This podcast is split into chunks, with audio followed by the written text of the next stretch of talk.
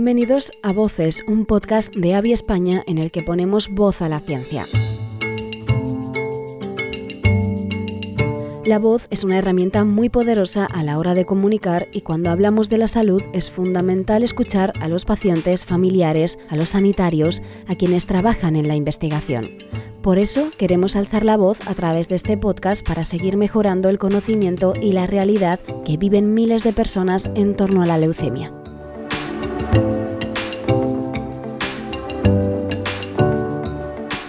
Iniciamos una nueva etapa en Voces para centrarnos en la hematología oncológica. Las hemopatías malignas, las patologías relacionadas con la sangre en su conjunto, ocupan el tercer puesto en la clasificación general del cáncer, por detrás de los procesos malignos de pulmón y mama. Sin embargo, aunque se engloban dentro de un mismo grupo, estas enfermedades son en realidad muy diferentes entre sí, y no solo a nivel biológico, sino también en cuanto a la clínica que manifiestan o el pronóstico que presentan.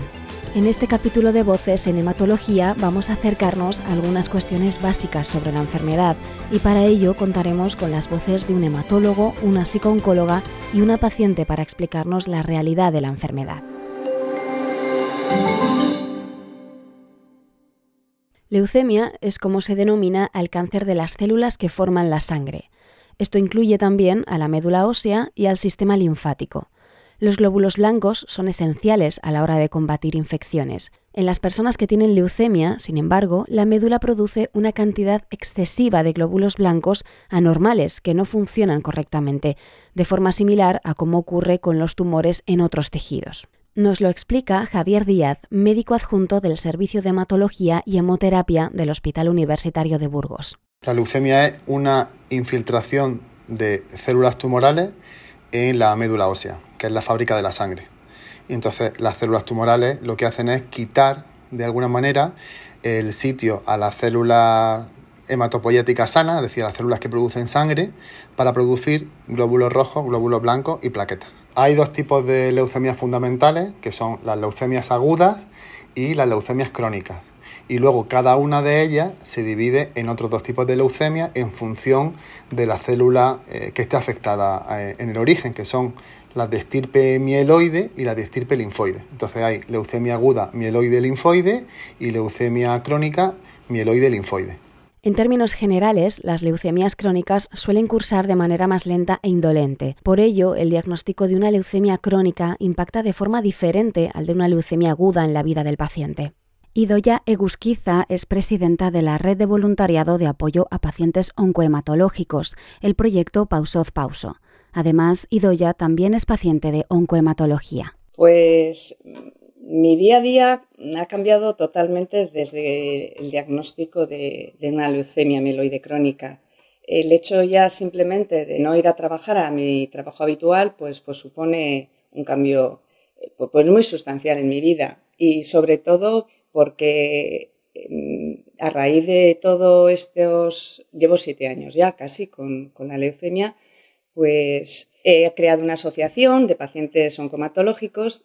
Entonces, para mí es, me levanto a la mañana y miro la agenda, qué es lo que tengo que hacer, qué llamadas tengo que hacer, a qué paciente he quedado en, comentar algo. Entonces, mi vida está en este momento dedicada a la asociación y también a cuidarme como, paciente. El detonante, el que me hizo ir al médico, y, luego por, la medicación. Mi cuerpo no, quería nada, en una palabra. Y he tenido muchos efectos secundarios a nivel sobre todo de, movilidad, que perduran. Y bueno, pues yo en eso he tenido un buen profesional, un médico que, que además me ha intentado cambiar a diferentes líneas para ver si se mejoraba toda esta, esta patología asociada.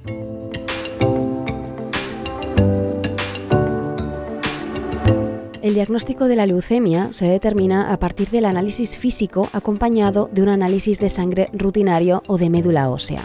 No obstante, cada vez juega un papel más decisivo el diagnóstico citogenético, especialmente para el diagnóstico exacto de cada uno de los subtipos de todas las neoplasias. El análisis citogenético lo que hacemos es analizar la genética de las células tumorales y normalmente lo que hacemos es analizar o obtener datos mediante el cariotipo, que es la expresión ¿no? o ordenar todos los cromosomas de las células tumorales. Y es muy importante el análisis genético porque hemos visto que hay determinadas alteraciones genéticas que implican un mayor riesgo a la hora de clasificar a la leucemia. Es muy importante porque nos permite dirigir el tratamiento a los pacientes. Hay determinadas alteraciones genéticas que ya sabemos que eh, los pacientes que, que las tienen son resistentes a las quimioterapias y nos hacen pues, dirigir la terapia en función de esas alteraciones. El momento del diagnóstico es uno de los más delicados en la vida de los pacientes y Doya nos cuenta su experiencia al respecto. A ver, ha sido una, una, trayectoria larga porque desde el primer momento en que cuando se tiene un diagnóstico como este, pues eh, la generalidad, los pacientes a los que atiendo, pues es un, impacto tremendo. En mi caso, para mí fue un alivio y, lo digo que en ese aspecto soy un poco diferente porque eh, no daban con la enfermedad que tenía, entonces conocer la realidad de lo que es la leucemia, eh, mieloide crónica en concreto y el índice de supervivencia y de que hay muchos tratamientos que funcionan y que la calidad de vida es buena, a mí me hizo, eh, por supuesto que fue un impacto, pero al mismo tiempo respirar y decir, bueno, esto mm, va a salir bien, porque yo estuve muy positiva desde el principio y lo he seguido estando. Pese a que he tenido muchos, muchos efectos secundarios, la mayoría de los pacientes que llegan a la asociación no están nada bien. El que le diagnostican, por ejemplo, pues una leucemia mieloide crónica, como es el caso, y bueno, pues empieza un tratamiento con poca sintomatología, pues es que puede desarrollar una vida normal. El que llega a la asociación es porque se encuentra sobrepasado o bien porque está en un estadio un poco eh, avanzado, porque tiene una noticia muy, muy dura, un diagnóstico muy, muy desfavorecedor, eh, porque psicológicamente no se encuentra bien y muchas veces son los propios familiares los que nos llaman. La experiencia de los pacientes ante la aparición de la enfermedad es muy diferente, pero la de todo el mundo coincide en su complejidad. Ana Belén Ramos, psicóloga, experta en duelo y en enfermedades oncohematológicas, nos explica más sobre este aspecto. Normalmente lo que solemos hacer es ofrecer apoyo psicológico a los pacientes también a los cuidadores y a veces también a los profesionales, pero sobre todo acompañar al paciente en ese primer momento, ¿no? que es uno de los momentos más críticos para la persona, porque le están diciendo pues, que tiene una enfermedad grave, seguramente no se lo espera o se lo ha barruntado un poco, pero normalmente no se lo suele esperar, entonces es un impacto muy grande. El diagnóstico de leucemia, pues eh, bueno, al igual que otras enfermedades, pero sobre todo el de leucemia crea, yo pienso en el paciente, un impacto psicológico muy intenso, ¿no? Porque al final otras enfermedades, pues mieloma, linfoma y tal, a veces el paciente no las conoce y no sabe muy bien de qué le están hablando, pero leucemia sí que es una enfermedad conocida. Entonces, escuchar leucemia, mm, ellos lo suelen relacionar con cáncer. Y, y pensar en cáncer eh, nos lleva a pensar en sufrimiento, también en muerte muchas veces o final de la vida o, o, que nos queda poco tiempo, que no tiene por qué ser así, pero ese pensamiento pues hace que el paciente se bloquee mentalmente, es lo más habitual, y que no pueda atender ya al resto de información que le está dando el médico.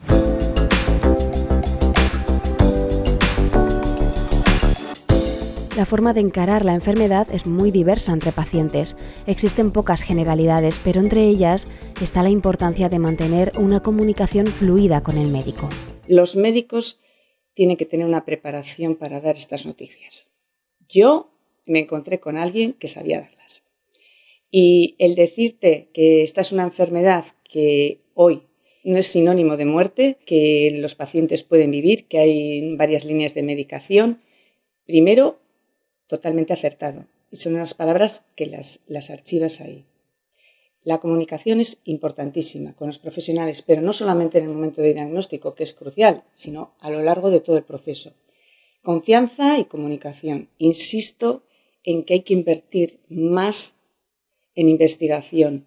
Y no solamente en investigación así, en concreto en los investigadores, en conseguir que desde los departamentos de cada hospital desde los servicios de hematología se les proporcione el tiempo necesario para la investigación y también los medios económicos, porque lo que se está haciendo ahora de investigaciones fuera de los horarios muchas veces, con lo cual, además de la carga asistencial, tienen la carga propia de, ese interés por, conseguir mejores resultados. Normalmente el paciente lo que espera es que el médico pues, sea una persona cercana y que le explique las cosas de manera clara y sencilla para que él las pueda entender. Entonces, esa sería la clave, ¿no? Que el médico eh, sea capaz de transmitirle al paciente todo lo que le ocurre pero de una manera sencilla, sin utilizar mucha terminología médica, porque a veces el paciente lo entiende o lo relaciona con gravedad. O sea, con me está pasando algo muy grave porque está utilizando unos términos que, que no entiendo. Entonces, explicarle de manera sencilla lo que le ocurre y también preguntarle, tenerle en cuenta, ¿no? Decirle, ¿has entendido lo que te estoy explicando? ¿Quieres hacerme alguna pregunta? ¿Hay algo en lo que te pueda ayudar?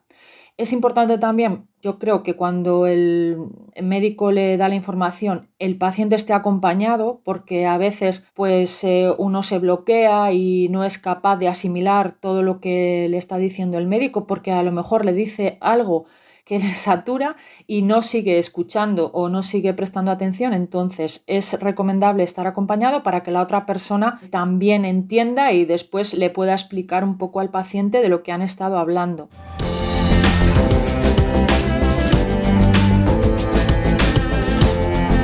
Comunicación es de vital importancia a la hora de afrontar un tratamiento. La forma de encararlo y la participación del paciente también suponen piezas esenciales en su vida, por supuesto. Cada vez estamos haciendo más partícipes a los pacientes en la decisión del tratamiento, sobre todo en las leucemias que son más crónicas. Le está dando un tratamiento que le va a impactar en su vida.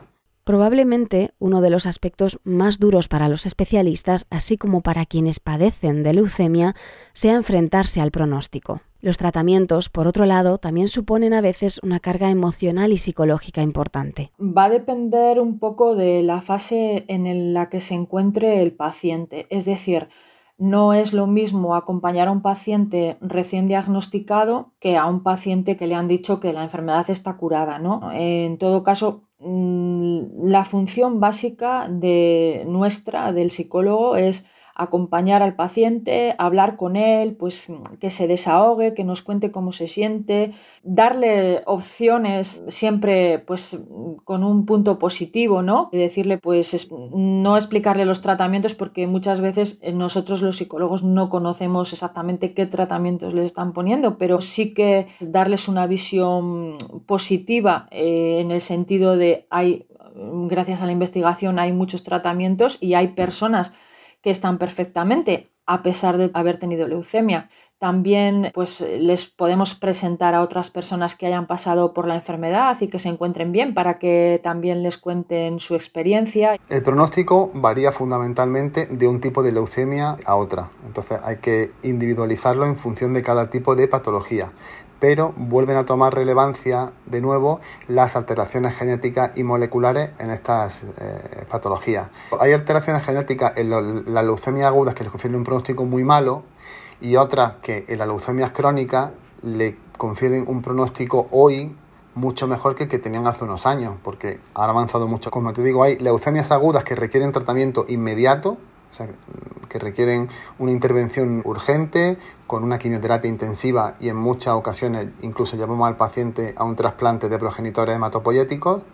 Y luego tenemos otras leucemias, como puede ser la leucemia linfocítica crónica, que son, como su nombre indica, procesos más larvados, más crónicos, y que incluso muchas veces diagnosticamos la enfermedad, pero no tratamos al paciente hasta años más tarde o meses más tarde en los que desarrolla sintomatología que indica que hay que poner tratamiento o incluso que tienen eh, alteraciones analíticas que nos lo indican, pero no siempre que se diagnostican se tratan. Tenemos que hacer un abordaje multidisciplinar porque son pacientes muy complicados y que no todo se basa en la, en la esfera física del paciente, sino que también influye mucho la esfera psicológica del paciente y del médico.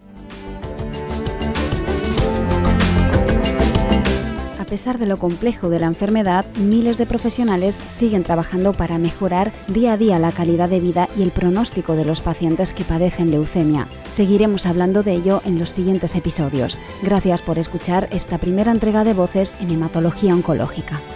En el siguiente episodio hablaremos de la cronificación de la leucemia y el papel de los cuidados y de la familia, entre otras cosas. Os esperamos en el próximo capítulo.